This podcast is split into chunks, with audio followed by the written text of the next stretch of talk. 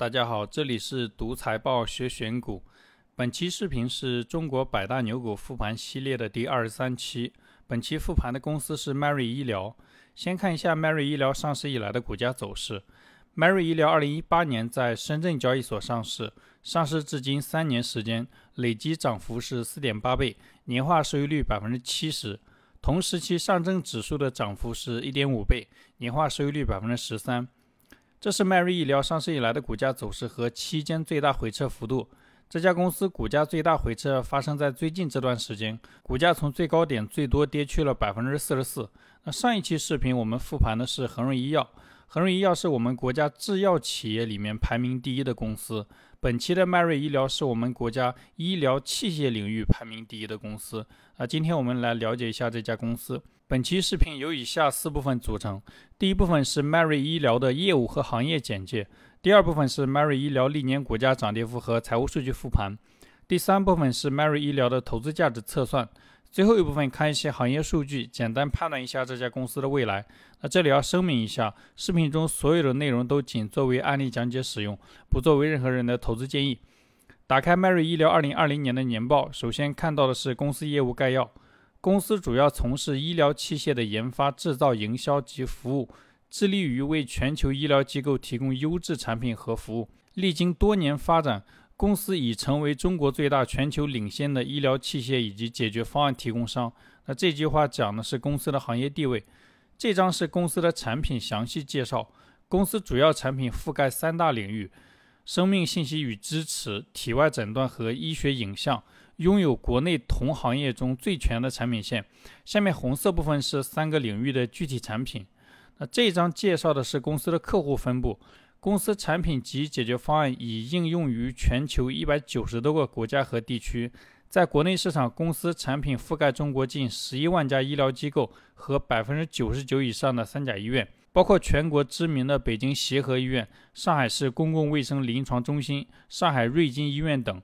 在国际市场上，作为全球领先医疗机构的长期伙伴，如梅奥诊所、约翰霍普金斯医院、麻省总医院等等，已经赢得美国、英国、德国、法国、意大利等国家的医疗机构的广泛认可。从这些描述可以看出来，迈瑞医疗的客户遍布国内外，生意做到了全世界。下面是经营情况讨论分析。在疫情的年份，公司累计向全球供应超过五十万台抗疫设备。还讲到，在国内疫情逐渐缓解、海外疫情日益严重的关键时期，公司携手海内外医疗机构，紧急搭建了国际抗疫交流平台，向全球分享中国经验。报告期内，公司及子公司举办了超过两百场网络研讨会，全球超过一百四十个国家和地区的百万余医护人员在分享中获得了非常实用的专业经验。从这个描述看，公司的业务确实非常国际化。由于疫情影响而带来的需求增加，公司的呼吸机、监护仪等抗疫设备大量进入海内外全新高端客户群，大大缩短了公司品牌和产品的推广周期。未来有望协同带动三大业务领域中的其他产品全面入院，提升公司整体在高端客户群的渗透率。这一段话说明，因为疫情。迈瑞医疗趁机拿了很多新客户的订单，而且以高端客户为主，相当于加速开辟了很多优质客户。这些客户长期看可能对公司的业绩带来持续性的影响。最后一句讲的是对业绩的影响，受益于疫情期间营销推广和差旅减少的影响，经营业绩呈现健康良好的增长态势。报告期内，公司营业收入同比增长了百分之二十七，规模净利润同比增长了百分之四十二。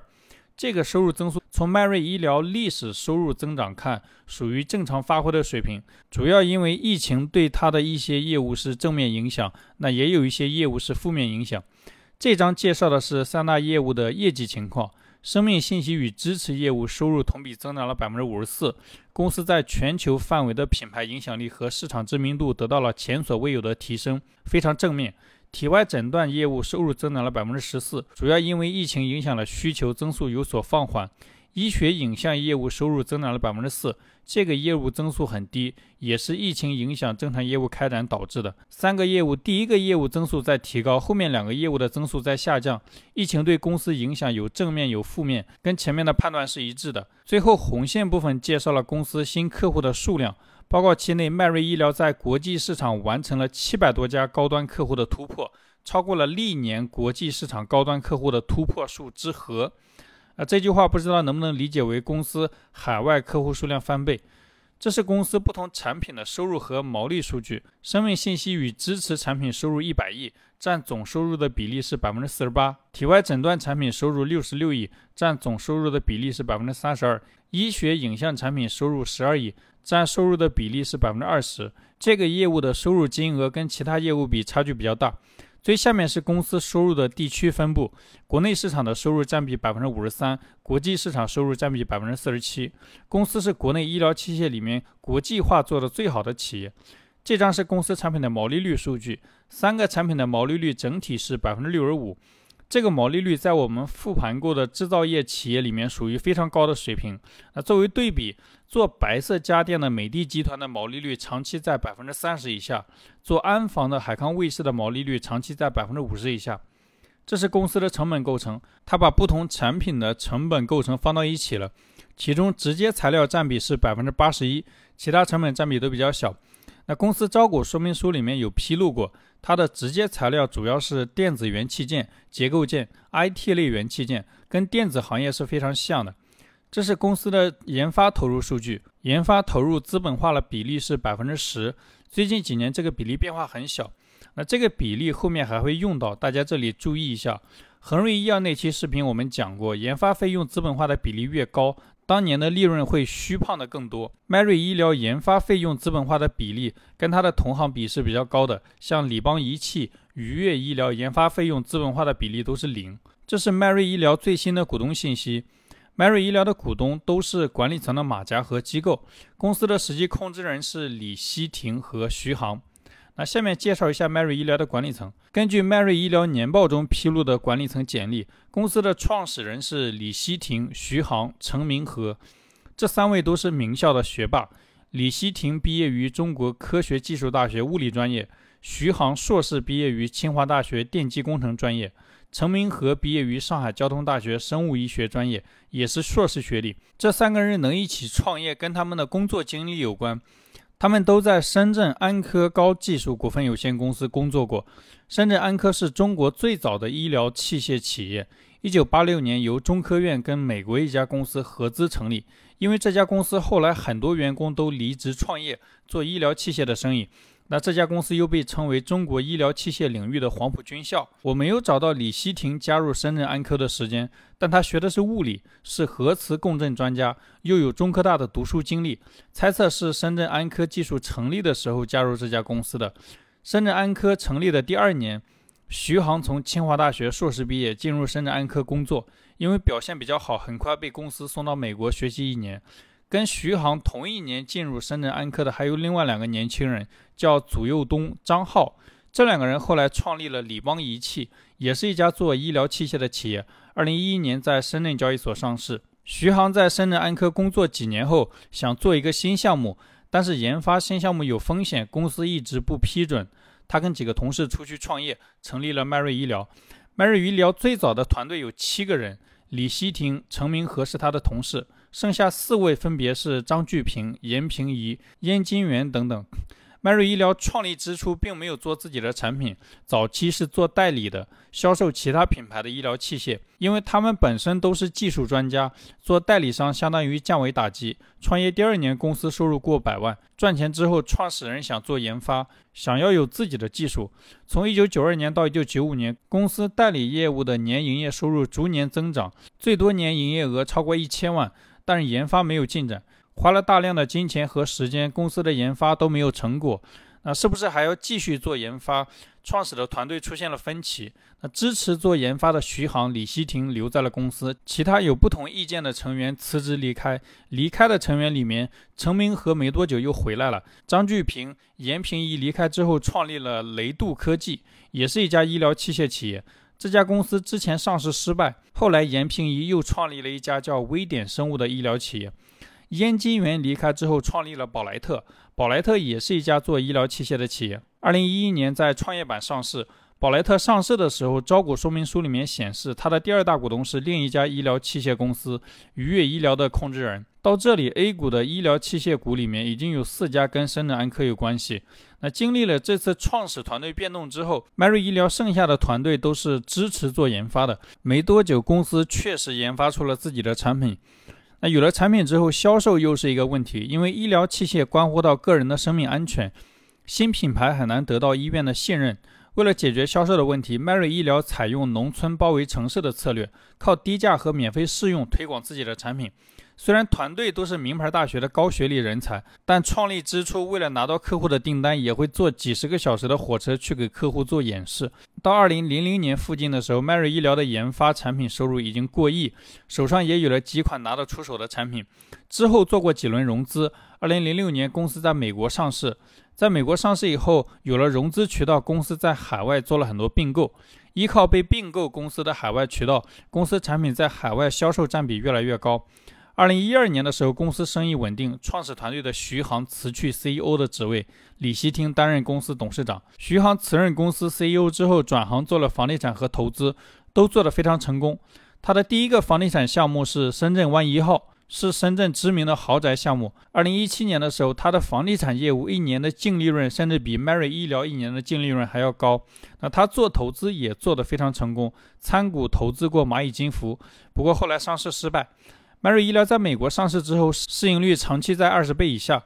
它的同行愉悦医疗、理邦医疗的市盈率长期在五十倍以上，估值差异太大，不利于公司融资，也影响创始人的身价。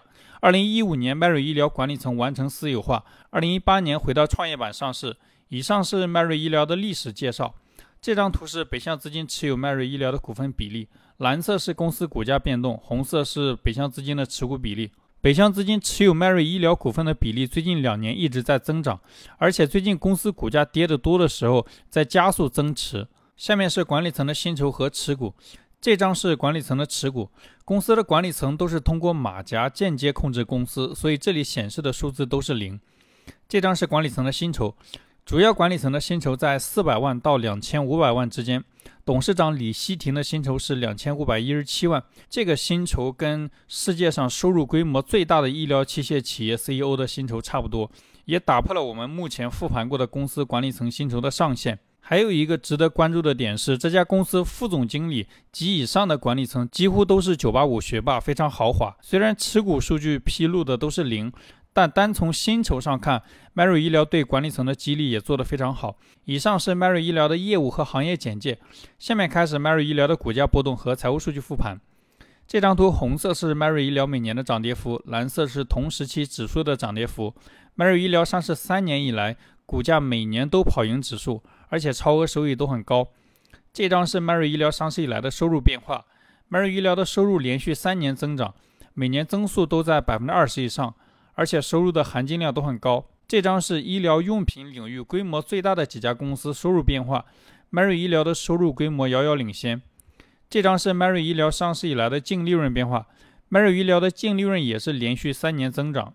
增速一直在百分之二十以上，两年时间净利润从上市时候的三十七亿增长到二零二零年的六十七亿，接近翻倍。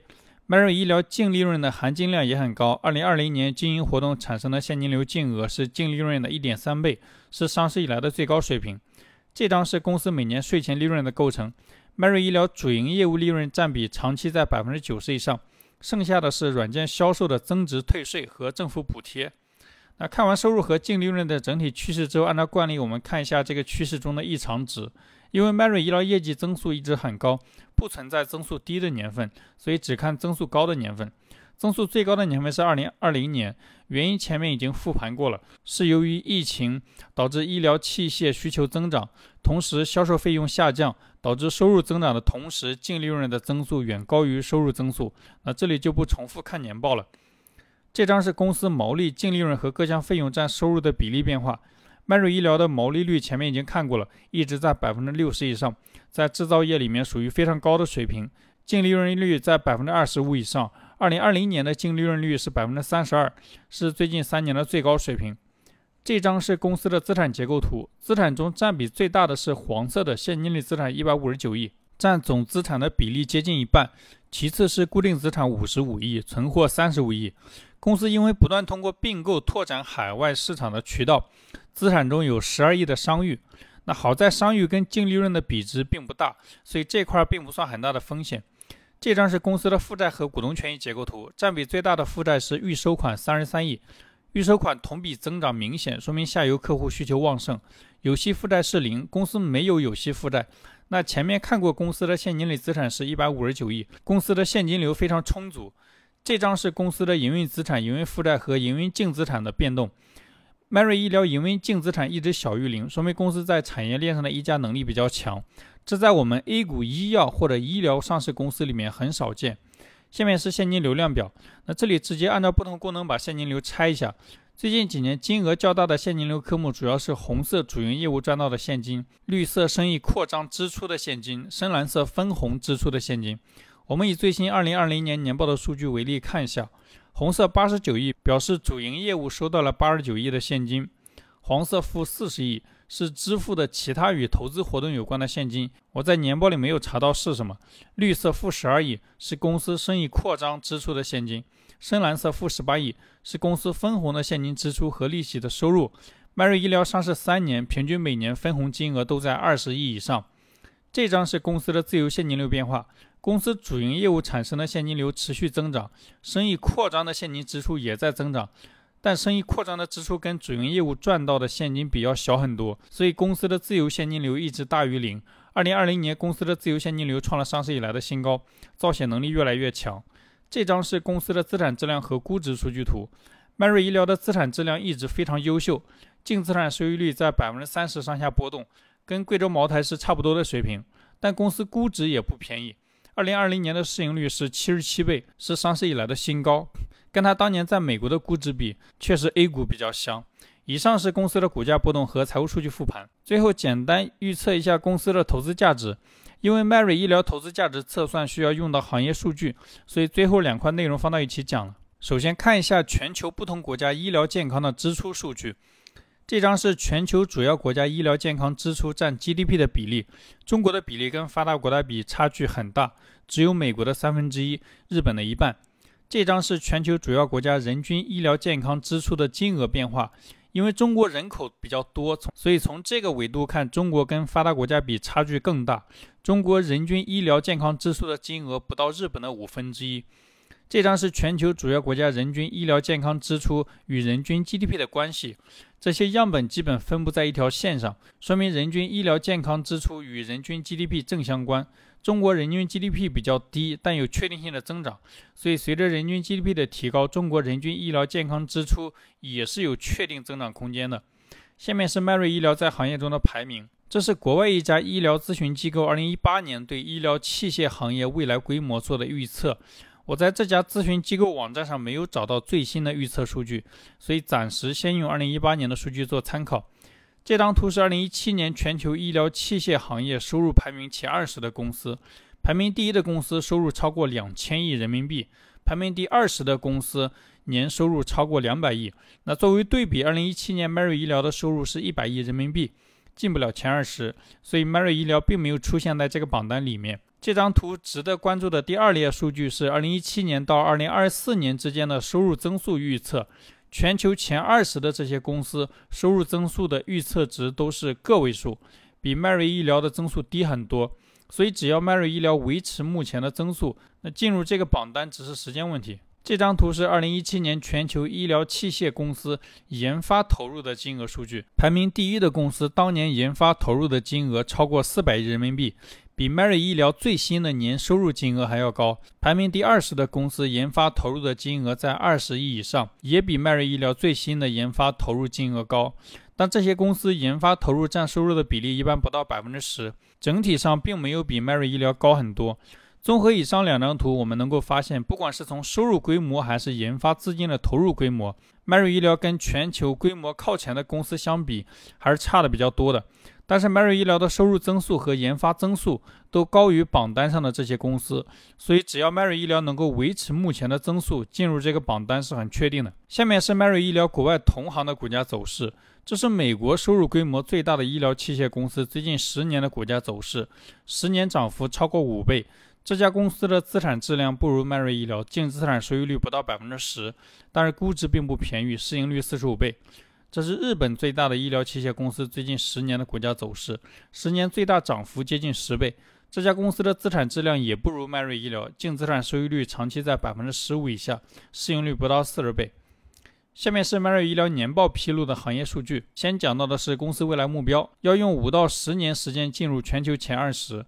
那我们前面已经看过了，虽然 Mary 医疗跟全球前二十榜单里的公司比差距还比较大，但 Mary 医疗的增速远高于榜单里公司的增速，进入全国前二十还是比较确定的。绿色的是行业数据，二零一九年全国医疗器械市场的规模是四千五百一十九亿美金，Mary 医疗最新的年收入不到三十亿美金，占全球市场的比例不到百分之一。这家机构预测，二零二零年到二零二四年全球医疗器械销售复合增速是百分之五点六。这个增速跟刚才那个榜单里行业公司的增速是差不多的，但是远低于 Mary 医疗的增速。这是我国医疗器械行业的数据。我们国家医疗器械市场已经成为全球第二大市场，二零一九年的收入规模是七千两百亿。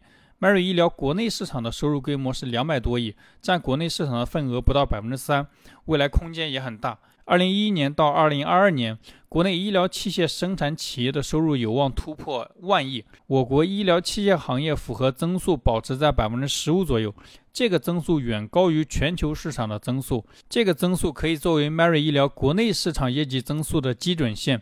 红色部分是我国医疗器械企业的特点，普遍公司规模不到五千万，跟国内制药企业几个亿的收入相比，差距非常大。最后，按照以上的行业数据对公司未来的业绩做个预测。这里假设未来两年公司收入维持百分之二十以上的增速，净利润率维持提高的趋势，净利润增速能做到百分之三十。以二零二零年六十五亿的扣非净利润为基础，两年后公司的净利润可以做到六十五亿乘以一点三的平方等于一百一十亿左右。那公司目前的市值是四千亿，按两年后的净利润算，市盈率是四十倍以下。这个估值不知道你们觉得贵不贵？那 Mary 医疗自己可能觉得不贵。八月份，Mary 医疗发布过一个公告，准备在四千八百亿市值以下回购十个亿自家公司的股票。回购计划发布没几天，九月初，Mary 医疗公告已经完成了五个亿的回购。这是综合以上得到公司的优缺点。参考发达国家人均医疗健康支出的数据，中国人均医疗健康支出有确定性的增长空间。Mary 医疗作为国内医疗器械领域规模最大的企业，能够确定性受益。北向资金在加速增持公司的股份，公司自己也在回购股份。不管是市场还是公司内部，在这个位置都看好公司。好了，以上就是本期视频的所有内容。这是本期视频用到的财务卡片，有兴趣的可以关注公众号“读财报学选股”，回复“迈瑞医疗”免费获取这些资料。再次重申一遍，视频中所有的内容都仅作为案例讲解使用，不作为任何人的投资建议。欢迎评论或者私信你关注的公司，我来复盘。希望本期视频对你的投资有启发，感谢观看。